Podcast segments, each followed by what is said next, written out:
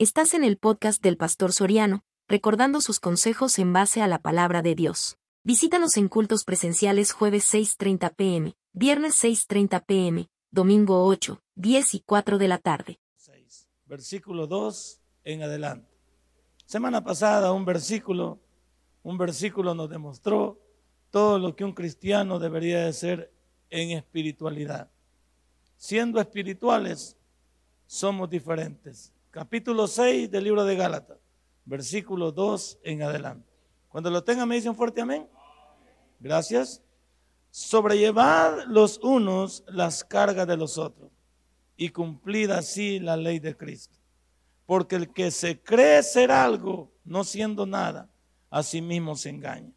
Así que cada uno someta a prueba su propia obra y entonces tendrá motivo de gloriarse solo respecto de sí mismo y no en otro, porque cada uno llevará su propia carga. El que es enseñado en la palabra, haga partícipe de toda cosa buena al que lo instruye. Padre, regálanos sabiduría, regálanos gracia, soltura, oratoria, dominio propio y sobre todo pedagogía para poder enseñar a tus hijos la verdad de tu palabra. Señor, Sabemos que cada uno de nosotros somos sujetos a la tentación. Y muchos de nosotros vamos a ser sobrepasados por el pecado. Porque sabemos que muchas veces somos sorprendidos por la astucia de un enemigo que se viste como ángel de luz. Gracias mi Dios por todo. En el nombre de Cristo Jesús he orado. Amén y amén. Una de las cosas que el versículo número 2 está diciendo es lo contrario que debe de haber al legalismo. Es decir, el hombre espiritual debería de ayudar a sus hermanos en los conflictos de las tentaciones. Porque hay que, hay que ser eh, correctos cada uno de nosotros. Nadie aquí, y lo vimos en el libro de Santiago, nadie aquí es exento de la tentación. Y lo vimos creo un domingo de estos, hablamos de la misma situación de seducción que se da en el, hombre, el mismo aspecto de prueba que puede venir sobre el mismo hombre. El punto es, ¿cómo lo va a tratar quien recibe la tentación y cómo va a tratarlo aquel que observa el que ha caído en la tentación? Porque son dos actores. Uno es los que somos sujetos a la tentación y qué vamos a hacer con ella. Y número dos, los que están observando el que es tentado y qué pasa con él. Aquí es lo que está diciendo el versículo. La evaluación que debe de haber en aquellos que somos observadores de lo que está pasando en la vida de cada uno de los demás. Porque algunos somos observadores de los demás, pero para destruir. Mira que él ve, anda en pecado, mira, anda con otra mujer. Lo que, lo que yo quiero dar a entender esta noche y lo que la Biblia también va a a entender es que es bien fácil criticar, pues. Es bien fácil hacer pedazo a la gente. Es bien fácil eh, decirle, decir a, alguien, señalarlo. Pero como dice la Biblia, y cuando tú te veas involucrado, ¿qué vas a hacer? Ya te fíjate que el versículo así dice. Que cuando te vas a gloriar, puede ser en ti mismo cuando soportes, pero no en otro. Entonces vamos a decir que cada uno de nosotros, igual que el que esté pasando el problema, nosotros vamos a llegar a tenerlo. ¿Y cuál va a ser, cuál va a ser tu modo de comportarte? ¿Cuál va a ser tu, tu modo de enfrentar? Y también, cuando vengan las críticas sobre lo que estás pasando, te vas a acordar de lo que tú has sembrado. Porque eso es, eso es lo que pasa con muchos de nosotros. Que es bien fácil hacer pedazos a alguien, pero cuando, cuando yo caigo en algún problema, ¿qué digo? Que nadie me comprende. Pues sí, pero tú no comprendiste al otro. Tú no lo entendiste. Y de acuerdo a la Biblia, cuando tú ves caer a alguien en, pecado o en alguna seducción o en algún problema, no nos podemos volver jueces, pero sí podemos hacer algo. Ayudarlo si Él lo permite o orar por Él también. Eso sí es de gratis. Cada uno de nosotros cuando ve a alguien que ha caído en alguna dificultad, nuestro deber es orar por Él para que se reponga Orar por él para que se sobreponga. Orar por él para que regrese. Orar por él para que no se quede rezagado. Orar por él también para que renuncie a eso. Pero la crítica muchas veces, porque ¿qué es lo que aleja a las personas de las iglesias cuando caen? La vergüenza. ¿Sí o no? Me vieron, me vieron con otra mujer que no era la mía y van a ir a contar. Imagínate si te vio el más chambroso de la iglesia. Ese es el problema, cuando tú conoces así. Porque todos, todos somos algo de chambrosos en la iglesia. No me venga con esa historia. Todos tenemos algo de chambroso. Lo que pasa es que algunos somos más chambrosos que otros. ¿Sí? Pero ya estamos identificados. Ya estamos identificados. Por lo tanto, el problema de un cristiano es cuando te ven en tu falta y, y te metes en la cabeza y dices, es que ya va a ir a contarlo. Ya va a ir a contarlo y es posible que le cuente hasta el pastor. Entonces, ¿qué hace esta persona? ¿Qué le dicta la mente aquí adentro? Le dice, ya no vayas a la iglesia. Ya no vayas porque si lo sabe el pastor, ya sabes que él te va a hacer pedazo. Número dos, ya sabes que la hermana o el hermano se los va a contar a todos. Y cuando viene a la iglesia, fíjese cómo, es, cómo son las cosas de uno. Usted puede venir a la iglesia y nadie sabe lo suyo, pero no se le vaya a quedar viendo porque usted ya está pensando que ya lo sabe. ¿Por qué se me queda viendo así? Pues? Y ya sabe que el que lo está viendo está visco, pero usted no tampoco está problemado, ¿no es cierto? Usted viene tan abatido uno, viene tan afligido o viene tan, como dicen, eh, chiviado a la iglesia, que uno piensa que todos lo saben ya. Y muchas veces la vergüenza y el error alejan a muchos de la iglesia. Yo te voy a, te voy a decir algo que no te alejen las dificultades de Cristo. Si, no, lo, no la vas a hacer yéndote, no la vas a hacer corriéndote, no la vas a hacer quedándote rezagado. Y, la verdad, cuando uno comete un error, ¿qué tiene que hacer, hermano? Enfrentarlo. Si es que no somos los únicos que vamos a caer. Por supuesto que esto no se llama repetitivo, consuetudinario. No se habla ser una persona libertina, una persona que no tiene bajo el temor de Dios. No estamos hablando de eso. Estamos hablando de una persona que lo sobrepasó el pecado, que el enemigo se viste como ángel de luz y lo sorprendió y cayó en alguna falta. ¿Qué vas a hacer? Enfrenta tu problema. No eres el único que, que se ha equivocado. Enfrenta tu dificultad. ¿Qué, ¿Qué debes hacer entonces primero? Un cristiano que cae en una falta, pedirle perdón a Dios. Lo primero que tengo que hacer es ponerme de acuerdo con Él. Yo no debo ir a pedirle perdón a nadie. Yo tengo que ponerme de acuerdo con Dios primero. Señor, perdóname porque te ofendí. Y también después hay que decir que si alguien me vio involucrado en una falta y le serví de mal testimonio, también podemos incluirlo. Señor, perdóname por haber defraudado a mis hermanos. Eso sí está bien es decirlo. Perdóname, Señor, porque mi hermano, y peor si es neófito, si es principiante, y, por, y peor si es débil en la fe, Señor, perdóname y ayúdame también a que si yo soy, soy responsable, soy maduro, puedo llegar donde el hermano y le digo, hermano, lo que hice no está bien. Porque también un cristiano maduro puede hacer eso. Yo me veo en una falta y puedo llegar donde el hermano que me vio también y, charlarlo. Él no necesita venir donde mí. Yo puedo decir, hermano, sé que lo que hice y el ejemplo que te di no es el correcto. ¿Estoy demostrando qué? Estoy demostrando madurez y humildad. Cuando yo me acerco al hermano y le puedo decir, hermano, y no quiero que lo que has visto que yo hago, no quiero que por favor tú lo imites. No, no quiero que creas que lo que estoy haciendo me siento orgulloso de ello. No quiero que pienses que lo que yo acabo de hacer agrada a Dios, sino que lo desagrada a Él. También es la validez de un creyente maduro. Un creyente maduro es válido que vaya y pueda ponerse de acuerdo, como también la contraparte. La contraparte también debe de ponerse en los pantalones del otro debe ponerse en los zapatos del otro, en, el vestido de la hermana. Puede ponerse también en la falda de la hermana para saber qué hacer. Eso es lo que está diciendo el versículo número 2. Sobrellevad los unos las cargas de los otros y cumplid así la ley de Cristo. ¿Qué hizo Cristo?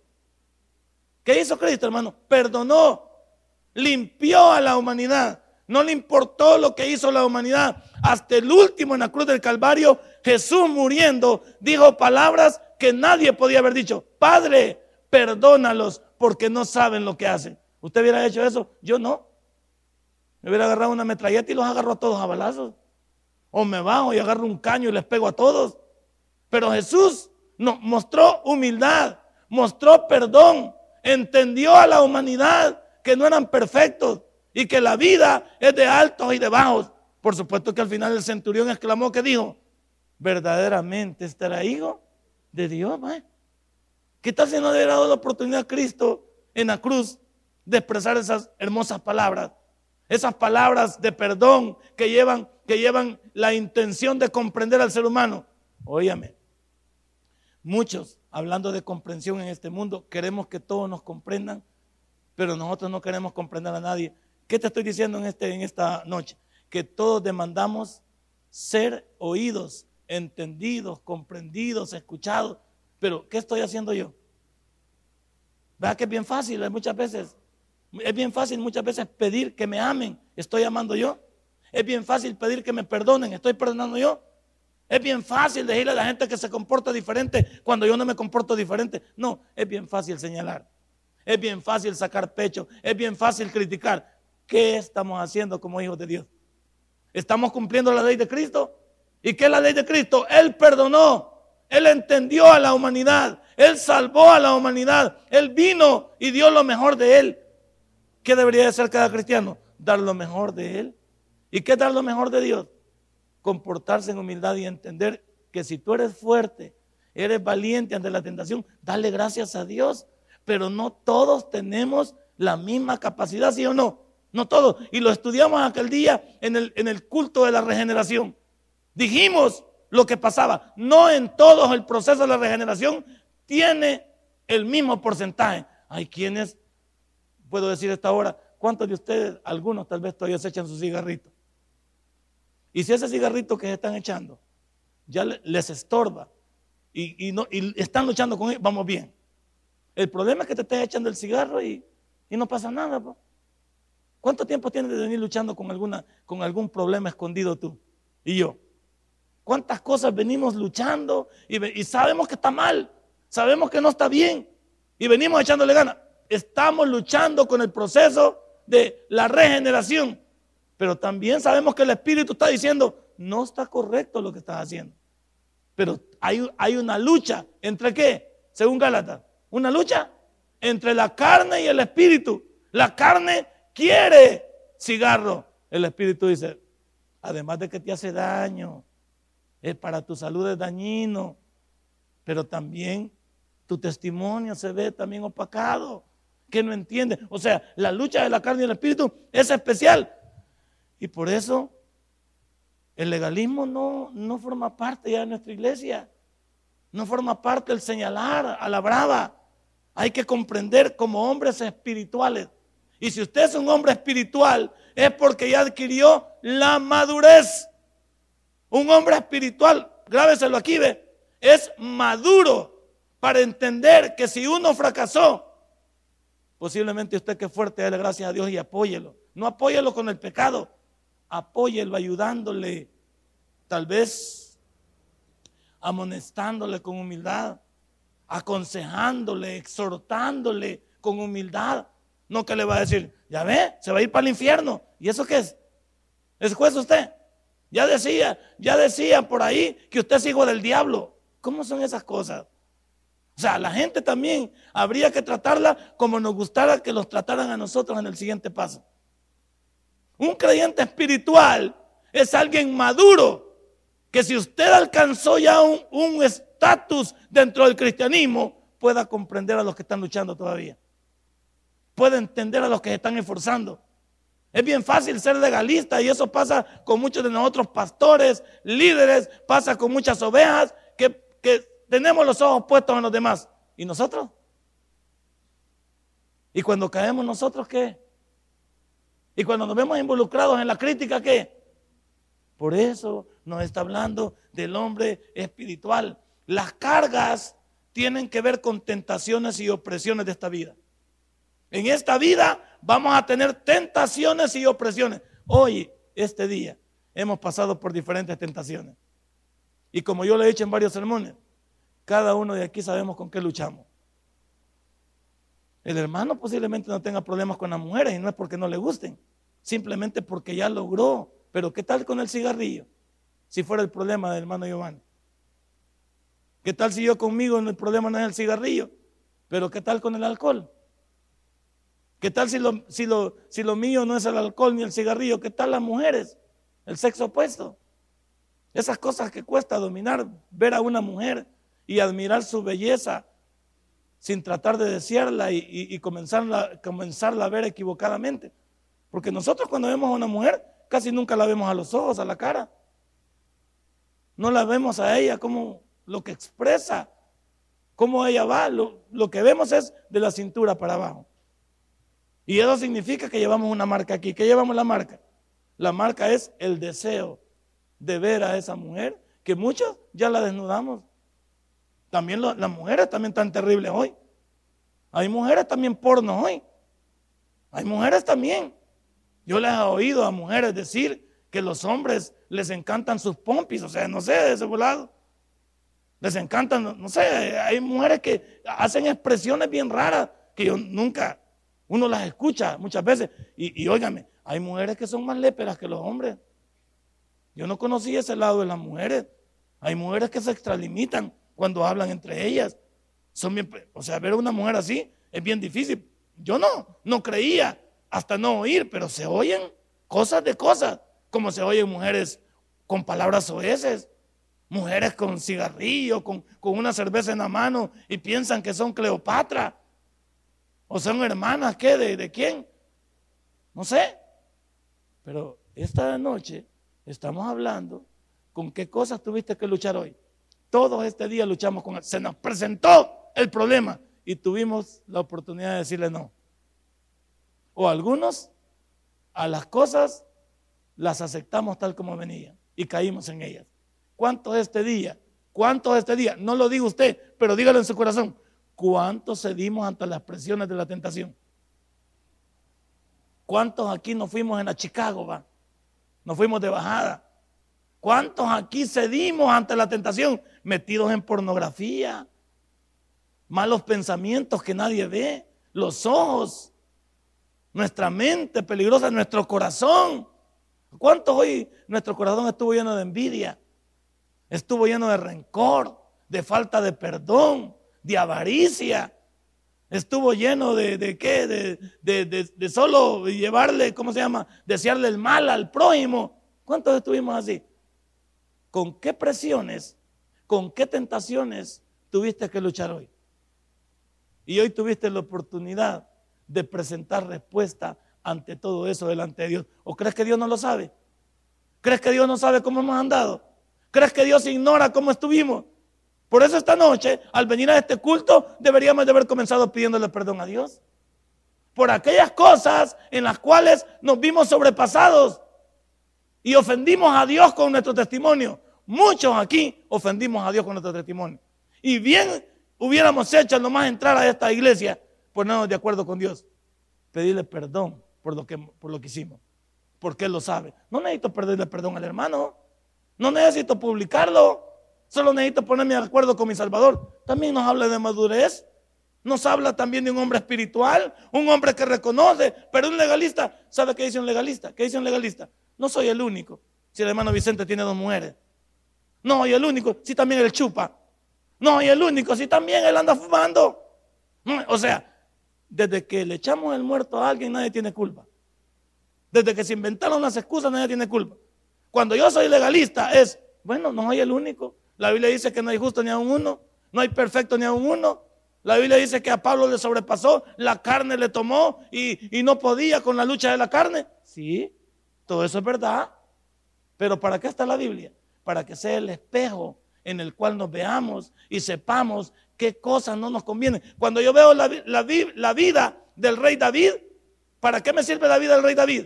Para que observe cómo fracasó él. Y que ese buen ejemplo de él, que le fue mal, me sirva a mí para enderezar mi familia. Oh, pero muchos se quieren parecer a David, ¿sí o no? A Salomón va. Salomón, pues tuvo mil mujeres. Y todos nos alegramos cuando vemos mil mujeres. Y usted dice, ¿y cómo así este muchacho? Si solo son 365 días al año. O sea que no había repris como en, en cuántos, en tres años. No había repris. Si la tuviera por un día cada mujer. Y entonces se nos va las nubes el pensamiento. Ahora, analicemos cómo terminó Salomón. Un idólatra. Sus mujeres lo llevaron detrás de dioses ajenos terminó un hombre sin conocer a una verdadera esposa. Dígame en la vida de Salomón, ¿cuál fue la esposa de él? Y dígame sus hijos cuánto lo respetaron. Las vidas de Salomón y las vidas de David. David, un gran guerrero, el mejor rey de Israel. Salomón, el hombre más sabio que ha existido. ¿Cómo terminaron? Mal. Y ver esas vidas, decir, hey, gracias Señor, porque la vida de Salomón y la vida de David me enseñan cómo no vivir así. Pero a algunos les encanta ser David, ¿sí o no? Porque David agarraba a la vieja que quería. Ese no pedía ni permiso y nos mandaba a traer a de Geteo. Eh, digo, no, yo, yo agarro a la que me gusta. Y parece que todos se enamoran de la vida de David. No, veamos las consecuencias de la vida de David. Que mire todo lo que le pasó a David. Se le murió el primer hijo. Su hijo, ¿cómo se llama? El que violó a Tamar. Bueno, ese, ese, ese. Violó a Tamar. Y al violarla, su hermano Axalón lo mató a él. Axalón anduvo persiguiendo a David todo su, todo su reinado. Y luego le violó a todas las concubinas en el centro de Jerusalén. Ey, el costo en la vida de David fue grande. Una familia disfuncional, una familia difícil. Claro, si quien te dice que vamos a tener buenos beneficios si no somos personas espirituales y somos legalistas. Ahora, el apóstol regresa al concepto del amor que es la ley de Cristo. ¿Cuál es la ley de Cristo? El amor. Veamos Marcos capítulo 12. La ley de Cristo. Marcos capítulo 12. Marcos capítulo 12, versículo 30 y 31. ¿Lo tiene? Esta es la ley de Cristo. Esa es la ley con la que él se manejó. Ezequiel dice. Ah, Marcos 12, sí. Marcos allá usted también. Marcos 12, 30 y 31. Veamos entonces. Y amarás al Señor tu Dios con todo tu corazón y con toda tu alma y con toda tu mente y con todas tus fuerzas. Este es el principal mandamiento. De los diez, este es el principal mandamiento. Y el segundo es semejante. Amarás a tu prójimo como a ti mismo. No hay otro mandamiento mayor que esto. ¿Qué significa? La ley se resume en dos mandamientos. Amarás a tu Dios con todo tu ser y amarás a tu prójimo como a ti. Ah, vaya, pero vamos por partes. Va que es bien fácil amar a Dios y amar a mi prójimo. Ahí sí ya no me llega. Yo puedo amar a Dios, pero a la fulana de tal, fuchi, esa hermana me cae mal. ¿Cómo vas a creer que voy a amar al hermano fulano de tal? Ese hermano cabezón me cae mal. Entonces, ¿cómo es posible que sea bien fácil decirle a Dios te amo a quien nunca he visto? Y es bien, así muy también patriado decirle a alguien te odio al que estoy viendo. Si la Biblia dice que tengo que amar a Dios, me manda amar a mi prójimo y a mi prójimo lo estoy viendo y a Dios nunca lo he visto. Entonces debería comenzar por lo más elemental, amar al que veo, para que se note que amo a Dios a quien nunca he visto. ¿O alguien ha visto a Dios? No. Entonces esta noche, para hablar de perdón, para hablar de comprensión, no me hable de Dios, hábleme cuánto puede comprender a su, a su hermano, cuánto puede comprender a la humanidad. Y entonces vamos a hablar del plan de Cristo para el ser humano.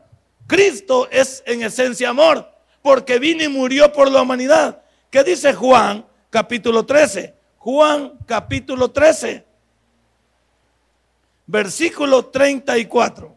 Juan capítulo 13, versículo 34. Hay que ser maduros, hay que ser espirituales y no legalistas a la hora de ver caer a alguien. 13:34. 13:34. ¿Lo tiene? Y dice, un mandamiento nuevo os doy, que os améis unos a otros como yo os he amado, que también os améis unos a otros, ¿va? ¿Por qué hace tanta aseveración el Señor? ¿Por qué hace tan, por qué, por qué hace tan especial decir amar a Dios y no amar a mi prójimo? ¿Y qué es mi prójimo? Para todos los que no saben el significado de prójimo, es mi próximo. Y mi próximo tiene que ver con el que va a la, paz, a la par en el bus cuando yo voy con él. el que está haciendo cola en el banco, mi compañero de trabajo, mi vecino, las personas con que yo interrelaciono durante todo el día son mi prójimo y posiblemente una sola vez los vea. Una sola vez vea a esas personas. Esos son mis prójimos. La pregunta es, ¿cómo trato a mi prójimo? Por eso el cristiano no, debe salir a la calle a pelear, a exhibirse. No debe salir a hacer daño. ¿Por qué? Porque en el entendido que ama a su próximo, a su prójimo, se ama como a sí mismo. Y mire cómo está terrible hoy el día. Hoy no se puede andar uno peleando con nadie, con toda la gente armada y toda la gente brava aquí en la calle. Hoy está difícil. Entonces, hoy no ame porque quiera, ame porque ama su vida, porque hoy está bien fregado, hoy está difícil. Entonces, es el amor que se cumple en la ley de Cristo. Si los Gálatas querían ponerse cargas, entonces, ¿por qué no ayudarse los unos a los otros? En amor. Cuando yo tengo amor y tengo comprensión, al hermano no lo destruyo, lo ayudo. Al hermano me pongo en el lugar de él. Él cayó hoy, mañana puedo caer yo. Y cuando yo caiga quiero que me entiendan, me comprendan, me levanten igual que yo hice lo mismo. ¿Se acuerda el samaritano? ¿Se acuerda el samaritano? Dice que venía, ¿verdad? Este no conocía de Dios. Y había una persona que había sido asaltada. ¿Y quién pasó primero? El pastor de Merliot pasó. Y no le hizo caso. Pasó el pastor de Merliot, lo vio nada más y dijo, Dios te bendiga, como es común hoy en día. Y luego, pasó, que pasó el pastor, pasó el hermano Johnny también. Venía el cantante también, lleno del Espíritu Santo y venía con el himno 514. Ahí venía. Y pasó también de largo con el carrito gris que tiene, pasó al lado. Dijo a saber qué le ha pasado. Y venía un samaritano, este no venía al culto. Nunca había ido a la iglesia. ¿Y ese qué hizo? Se paró, lo ayudó con las heridas, lo levantó, lo puso en su bestia y se lo llevó al mesón. Y en el mesón dijo las últimas palabras, Señor, Aquí pago por adelantado por este siervo que no conozco. Y si algo todavía falta, pongo a mi cuenta y cuando regrese se lo pago. ¿Hubiera hecho usted eso? No le digo que no le sema, pues pastores, líderes de la iglesia. Lo hizo un samaritano. ¿Y quién era un samaritano? Un samaritano era visto o es visto por los judíos como un perro, porque son los que se habían mezclado. Eran judíos que se habían mezclado con no judíos. Y para un judío mezclarse con otras razas es fatal. Por lo tanto, un samaritano era visto peor que un perro. Y el samaritano respondió mejor que el cristiano y el pastor. Levantó a la persona, la, la vendó, la llevó al mesón y todavía dijo, si algo falta, yo regreso y lo pago. Este demostró amor. No como muchos de nosotros que tenemos un amor ficticio. Yo amo. Bueno, es amar fácil y decirlo. Pero cuando hay que demostrar el amor, hay que hacerlo. Sin, sin hacer, sin tocar el pito y el tambor. Entonces, eso es lo que estamos viendo aquí. Ayudémonos los unos a los otros. La responsabilidad de ayudarse el uno al otro con sus cargas puede ser eliminada por personas que creen ser algo. ¿Qué, es lo que perturba la mente de una persona? cuando yo me creo superior a los demás. Cuando yo me creo superior a los demás, digo, ¿y para qué es palmado, pues? ¿Y para qué se cae, pues? ¿Y para qué hace? Ese es sinónimo de tener soberbia y creerme más que los demás. Veamos el versículo 3. Porque el que se cree ser algo, no siendo nada, a sí mismo se engaña. ¿Qué dice el versículo en pocas palabras aquí? Nosotros criticamos, y es bien fácil criticar, pero yo estoy en lo mismo. Yo estoy criticando a, usted que tiene dos mujeres y yo tengo tres. ¿Cuál es el chiste ahí? Pues? Pues yo critico a aquel que es más mal hablado y yo soy otro gran mal hablado. Yo critico al mal pensado y yo tengo una mente más podrida que el otro. Yo critico a uno de que no hay que tomar lo que no es mío y yo soy un gran cleptómano. O sea, aquí nos, nos llama a evaluarnos y que es bien fácil abrirse en crítica y hacer pedazos a los demás cuando nosotros tenemos el problema en nosotros mismos. Pero hay un problema. En el adagio popular dicen que nadie habla mal de su casa en que se esté cayendo. Nadie quiere hablar mal de lo de él. Siempre está hablando de los demás. Como Jesús verbo y no sustantivo del señor Arjona. ¿Te acuerdas de esa, esa canción? Bueno, esa canción hablaba de todo el desorden. De esa señora que dice que se llamaba cristiana y les pinchó cuántas pelotas, dice. ¿No, ¿No ha escuchado ese himno usted espiritual? ¿No lo ha escuchado? Bueno, compra el himno de Ricardo Arjona. Entonces, ahí hablaba de, la, de doña Carlota. Doña Carlota se llamaba cristiana, pero nos pinchó todas las pelotas, dice. Y andamos hablando de que Jesús es verbo y no sustantivo. Está diciendo que Jesús no es algo inanimado. Jesús es acción, porque verbo es acción. Y muchos de nosotros somos cristianos, pero latentes ahí nomás. No, acciones. ¿Qué es lo que demuestra que un cristiano es realmente un cristiano en acción? Su testimonio. La acción de caminar bajo la voluntad de Dios, caminar bajo la voluntad de Dios, hace que un creyente diga, sí es cierto, Jesús es, verbo y no es sustantivo. No es nada más decir soy cristiano, demostrarlo, demostrarlo, demostrarlo y sos cristiano. Y la acción es lo que llama si tú eres o no eres. Entonces, aquí el versículo 3 dice, es bien fácil, porque el que se cree ser algo, y algunos nos creemos mucho, siendo nada, a sí mismo se engaña. Siendo nada, dice. O sea que en el fondo, ya muchos de los que criticamos sabemos que nosotros no estamos en nada. Pero como es más fácil criticar que edificar, entonces es más fácil destruir que levantar. Y de eso estamos yendo las iglesias, pastores, líderes, ovejas, estamos llenas las iglesias. El ejército más cobarde es el ejército de los cristianos. Porque cuando alguien necesita ayuda, nos paramos encima de él. No hay ejército más cobarde que el de los cristianos. Cuando yo veo a alguien caído, no lo levanto. Lo hago más pedazos. Lo humillo, lo destrozo. Y ya te dije, la pena no deja a muchos levantarse. El ego no deja a muchos venir nuevamente. ¿Por qué? Porque ya vieron su falta y qué van a decir. Pero si los cristianos fuéramos comprensibles, diríamos, hermano, comience de nuevo. ¿Qué le decimos a los, a los muchachos aquí de Alcohólicos para Cristo? El que no ha sido alcohólico no sabe lo que es eso.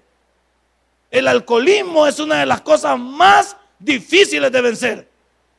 Y especialmente cuando sabemos que están habituados a un estilo de vida.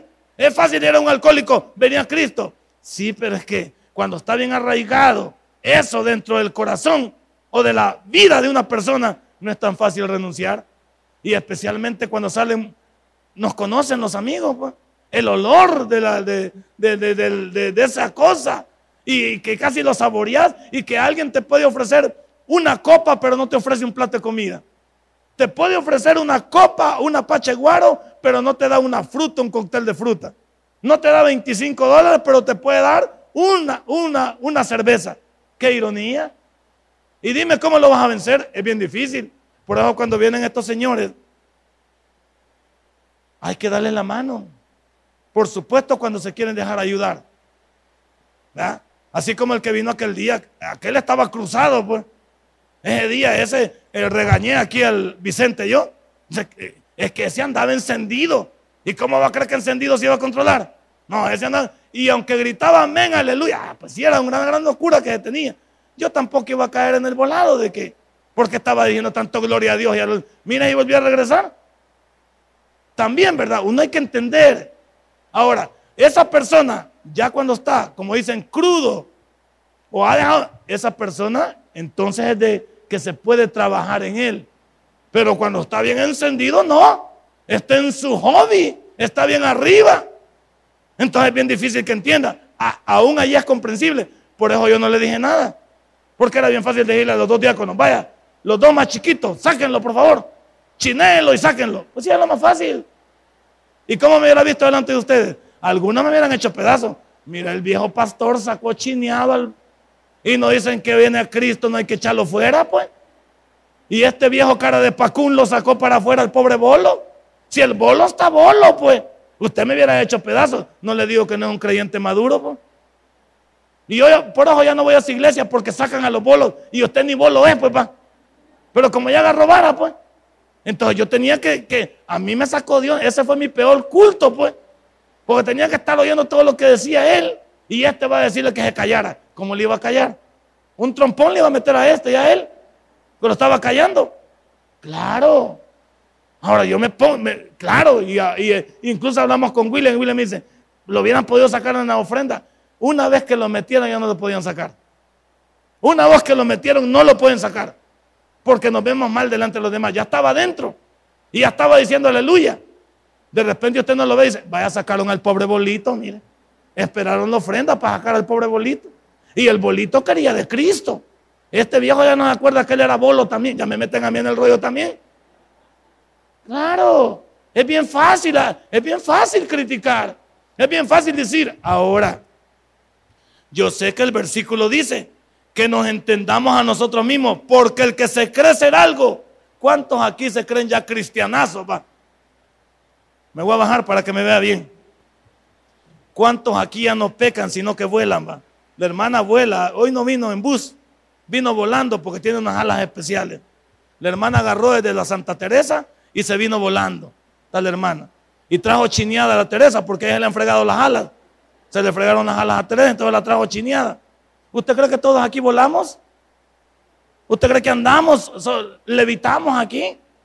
Y solo andamos viendo a la gente por peso. Allá va aquel pecador, allá va Marcos, ve. Allá va Marcos, el gran pecador.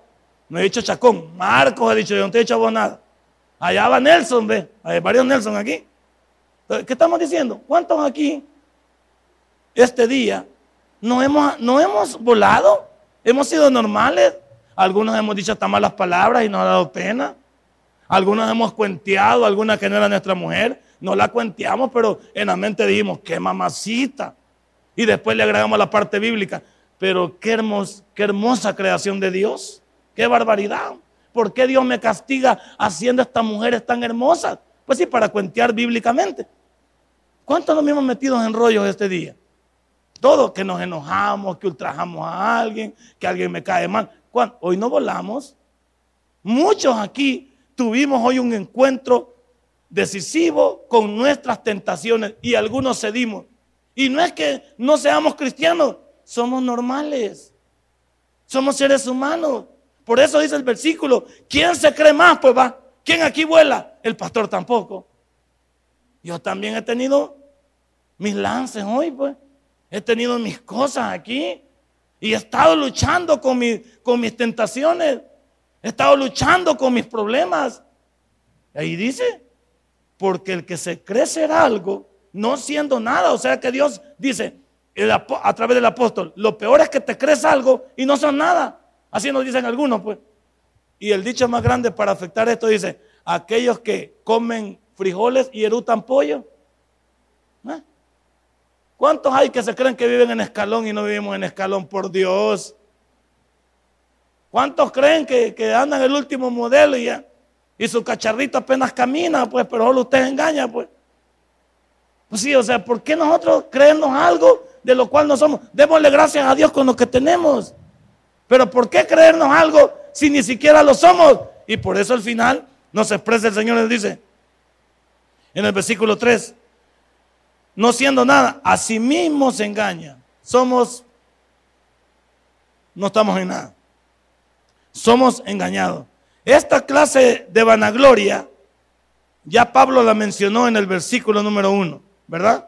Hermanos, dice el versículo número uno, si alguno fuera sorprendido en alguna falta, vosotros que sois espirituales, restaurarlo con espíritu de mansedumbre, considerándote a ti mismo, no sea que tú también seas tentado. O sea que el versículo número 3 está atado con el 1. Por eso es bueno leer el contexto. Nos está advirtiendo dos veces que no hagamos lo mismo. Nos está diciendo, hey, tú, esa vanagloria ya te la advertí en el versículo número 1. Como los fariseos, va. Los fariseos cuando ayunaban, hasta se levantaban sin bañarse. Y les encantaba decirles, vea que estás ayunando? O sea, se levantaban sin bañarse, sin lavarse la cara para salir a la calle. Y todos sabían que el fariseo estaba ayunando. Por eso usted cuando anda ayunando o anda haciendo un sacrificio, no tiene que andar con el piti y el tambor. Algunos estamos ayunando y cuando nos invitan a comer dice, no puedo ayunar porque estoy haciendo, no puedo comer porque estoy haciendo un ayuno para el Señor. No necesita decirlo. Usted dice, no, muchas gracias, ya desayuné. Ya lo hice, pues. Porque ¿cuántos queremos vanagloriarnos para decir, pues yo tengo un ayuno y voy hasta las 6 de la tarde? ¿Y qué pues? ¿Qué es el exhibicionismo que tenemos? Y hay quienes realmente lo están haciendo, andan con el pito y el tambor. Pero hay algunos que nos gusta exhibirnos. Y usted, hermano, que yo tengo como 10 años en el Evangelio para honra y gloria de mi Señor. Sí, 10 años adentro. ¿Y cuántos afuera? O sea, de esos 10 años, ¿cuántos de cristianos verdaderos? Porque algunos podemos tener 15 años de cristianos y perdónenme, incluyéndome a mí, no se nos note el cambio. Hay algunos que podemos tener 20, 30 años y como alguien dijo, porque usted trabaja en un parqueo no significa que sea carro. Y el hecho de que haya venido a la iglesia no lo convierte en cristiano. ¿Cuántos hemos venido a la iglesia por 15, 20 años y no se nos nota? Los mismos ladrillos secos. Nos cae agua y como que no pasa nada en nuestra vida.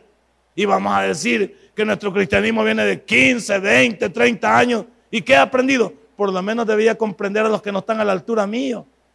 Debe decirle, Señor, pues yo voy a entender a mi hermano porque yo soy más maduro que él. Entre más años tiene, debería tener más experiencia en el Evangelio, ¿sí o no? Usted tiene, 78 años, ¿tiene ya? ¿Cuánto? 74. 74, va. O sea, que usted no va a decir que está a la altura de un, ¿de qué? De un niño como mi hijo, pues. Y usted, imagínese usted peleando con mi hijo. ¿Cómo se vería usted? Mal. Usted tiene 74 años, para que él va comenzando a vivir y todo atormentado. Entonces usted dice, para este bicho. Es que es bien fácil uno desde la óptica de sus 74 años pedirle al niño que se comporte cuando yo también a la misma edad era peor que él. O ya no nos acordamos cómo éramos nosotros antes. Hoy va que es bien fácil criticar a un bicho. Es que este bicho bien loco. Ay, nosotros éramos moteros a esa, edad, éramos moteros. Y éramos grandes locos. Y ahora como ya soy yo San Martín de Porres, ya yo veo al, niño como un pecador constitucionario. ¿Cómo era yo? A la misma edad de mi hijo, ¿cómo era yo? Si yo me pongo a la edad de mi hijo, no, hombre. Mi hijo, por eso cuando lo veo, digo yo, hay veces me da cólera porque lo veo tan pasivo. Pues. Yo quisiera que fuera que fuera así arrebatado, porque yo fui loco, pues, hasta para dormir. Entonces yo desde los cinco años andaba en la calle vendiendo diarios, lustrando zapatos y malas palabras, ya iba, ¿dónde no iba yo? Entonces cuando veo a mi hijo digo yo, qué pasmadito Moisés. Y me no, hasta hay veces que lo agarran de base y digo yo, pero qué mono tan y yo digo, pero quizás mejor que sea así, porque a mí me a mí si no me mataron, no me mataron por misericordia de Dios. Hubo varias veces que a mí me tenían que haber matado porque una vez, imagínense, estaba un señor dormido. Ese señor la fondió, pues como dicen. Y yo tenía como unos 15 años. Y vengo y, ese señor dormido le echo glucosa en el pelo. ¿Sabe lo que es la glucosa? Es peor que la gelatina. Y lo peor es que en la gran joma le echo la glucosa y le paro los rayitos así al viejito. Y solo tenía un par de pelos. Entonces, cuando este señor se levantó, para mí era una gran risa, se levantó de la gran juma, preguntó quién es el que le había hecho eso. Y lo peor es que andaba un corvo. Andaba un corvo, no se lo bajaba el corvo. Pero como ya sabía que era lo primero que iba a sacar, le eché al corvo pega de zapatos y lo metí en la vaina. Entonces, cuando él se levantó y, me, que, y quiso seguirme para hacerme daño, yo todavía lo estaba esperando porque como yo era burlisto y era bayunco, lo estaba esperando, pero estábamos en una segunda planta. Cuando él agarró el corvo y me dijo, mira lo que me has hecho, desgraciado, que no sé qué, agarré yo, pero no me di cuenta yo que había un vacío. Había una escalera, pero no, no la agarré la escalera. Agarré caída libre y caí encima de unos motores que ese día no estaban funcionando. Si esos motores hubieran estado funcionando, me, hubieran me hubiera agarrado el motor, quizás me hubiera hecho triza. Esa fue una de tantas. Para contarte, pues. Otra vez me pongo a bajar, estaban naipeando y como a mí me gustaba naipear, eran como las 12 de mediodía, tenía, esa edad tenía como 13. Ya era naipero yo y chiviador. O sea que yo era hermano de Vicente Fernández. Y entonces en la, la chiviada y la pocariada me acabaron. Y ya cuando me acabaron, pues comencé a sentir hambre y vi unos mangos ahí. Pero los mangos competían con, con los que estaban ahí jugando. Y yo comencé a tirarle piedras a los mangos. Pero si iban las piedras. Y me decía uno de ellos, no tires piedras que nos, nos vas a pegar en la cabeza. ¿Qué? Y como ya había perdido, ah, si quieres se mueven o qué. Y este mono, dijeron, yo 13 años, ya con viejos curtidos. Entonces de repente, no hallé piedra, agarré un palo. Y dije, con este palo es más fácil que me baje dos mangos. Pero el palo tenía una punta, como que era estaca, pues. Y le tiro, le tiro a los mangos y me los bajo los dos. Pero yo contento que me bajo los mangos. Y el palo le cae ensartado en la cabeza a uno de ellos. Y entonces yo cuando vi que estaba chorreando sangre, agarro para adentro porque venía también a matarme el cliente. Y han tenido que intervenir por mí. Imagínate, 13 años. Entonces yo cuando veo a mi hijo y veo todas estas cosas, digo, Señor, de la que me libraste a mí y de la que estás librando a este, yo no quiero que este se parezca a mí. Y quizás por eso es más fácil entender cuando alguien es mal portado, dice uno, pero así me portaba yo. Es más fácil entenderlo, es más fácil comprenderlo. Lo más fácil es criticar, es que este mono, como que es la cola de Judas. Ah, ¿y tú qué eras? Tú no eras la cola de Judas, eras un gran colón de Judas, pues. Esta era colita de Judas. Es bien, es bien fácil muchas veces criticar, pero cuando se ha tenido un recorrido, cuando se ha tenido una vida, uno puede decir, no, hombre, yo era peor. Y eso que haya sido peor, dice uno, por lo menos este no ha llegado donde yo llegué. Y te puedo seguir contando de cuántas me, de un puente también me aventaron porque mucho fregaba. Como agarré o darle, me aventaron en un puente y caí. Y mire, había un montón de piedras en ese puente de la colonia Luz. Montón de piedras. Y no caí encima de las piedras, sino que en medio de las piernas, de las piedras, de las piernas, ¿vas a saber de quién? En medio de las piedras caí, de un puente. Ahí caí cabal y no me pasa nada. Y usted, usted puede llamarle suerte, puede llamarle este bicho, eh, tenía pacto con el diablo, este bicho estaba jugado también por él. ¡Ey! Si me pasaron una de una, yo ahora lo puedo entender. ¿Qué puedo entender? Que Dios tenía un plan para mí. Ahora, ¿puede entender usted a los demás? ¿Puede entender también a los demás? Esa es de decirme, usted tiene 20, 30 años y un gran cristiano. Pues si usted tiene 30 años, debería ser un cristiano que nadie le llegue a la estatura de usted porque usted puede comprenderlos a todos porque no ha hecho lo que otros han hecho. Usted dice, gracias Señor, porque yo no he cometido las barrabasadas que ese viejo está contando. Gracias porque tú me has librado, pero me lleva a comprender que tú me has librado de algo para poder comprender a otros. ¿Cómo te vas a poner en la posición de otro si nunca has pasado? Nadie puede hablar de alcoholismo si no lo ha tomado alcohol. Nadie puede hablar de marihuana si no ha probado la marihuana. Nadie puede hablar de que de mujeres si nunca le ha dado chance a las mujeres que lo jueguen. Nadie puede hablar de mujeres. Entonces, ¿de qué estamos hablando? Estamos hablando ahí de que muchos de nosotros nos comportamos como fariseos, que nosotros solo le ponemos cola a los demás, humillamos a los demás, pero parece que a nosotros no pasa nada. Vamos al último versículo porque nos agarró la tarde. Mateo 5, 3. Veamos qué, qué dice el Señor Jesús. Para aquellos que tenemos 15, 20 años en el cristianismo, 10 años, con dos años que tuviéramos ya, ya somos diferentes, ya no se muere el niño. 5 de Mateo, versículo 3 en adelante. ¿Lo tiene? Dice 5.3 en el Sermón del Monte. Bienaventurados los mansos porque ellos recibirán la tierra por heredad. Y luego dice, bienaventurados los que tienen hambre y sed de justicia porque ellos serán saciados. Bienaventurados los misericordiosos, porque ellos alcanzarán misericordia. Bienaventurados los de limpio corazón, porque ellos verán a Dios. Y podemos seguir con el sermón del monte. Bienaventurados los pacificadores, porque ellos serán llamados hijos de Dios. Bienaventurados los que padecen persecución por causa de la justicia, porque de ellos es el reino de los cielos. Y bienaventurados sois cuando por mi causa os vituperen y os persigan y digan toda clase de mal contra vosotros, mintiendo. Gozaos y alegraos porque vuestro galardón es grande en los cielos, porque así persiguieron a los profetas que fueron antes de vosotros. Así es. ¿Quién te ha dicho que el cristianismo es fácil? ¿Quién te ha dicho que el cristianismo no va a tener altos y bajos? ¿Quién te ha dicho que no vamos a ser sujetos a críticas? ¿Quién te ha dicho que no vamos a, a desmadrarnos un día de estos? Pero tenemos que sobreponernos. Y especialmente en el entendido que las tentaciones ahí están. Mañana tentaciones regresan. Hoy en la noche regresan las tentaciones. En lo oculto de mi vida, cuando me quedo trabajando en la máquina, cuando me quedo trabajando en la máquina y nadie me está viendo, pueden venir las tentaciones de la pornografía. ¿Qué estoy viendo ahí? ¿Con quién me estoy comunicando? Hay quienes nos estamos comunicando con personas y estamos usando un lenguaje, estamos escribiéndole cosas y somos casados. Estas redes sociales han venido a personas que hoy las conocieron y ya les están preguntando si son casadas y ya comenzaron a contar sus problemas. Sí, soy casada, pero mi marido no me atiende, mi marido no me quiere, él se duerme luego, él no me... Todas esas cosas, ¿cuántas están metidos en redes sociales y están sabiendo sus vidas? No estamos en nada.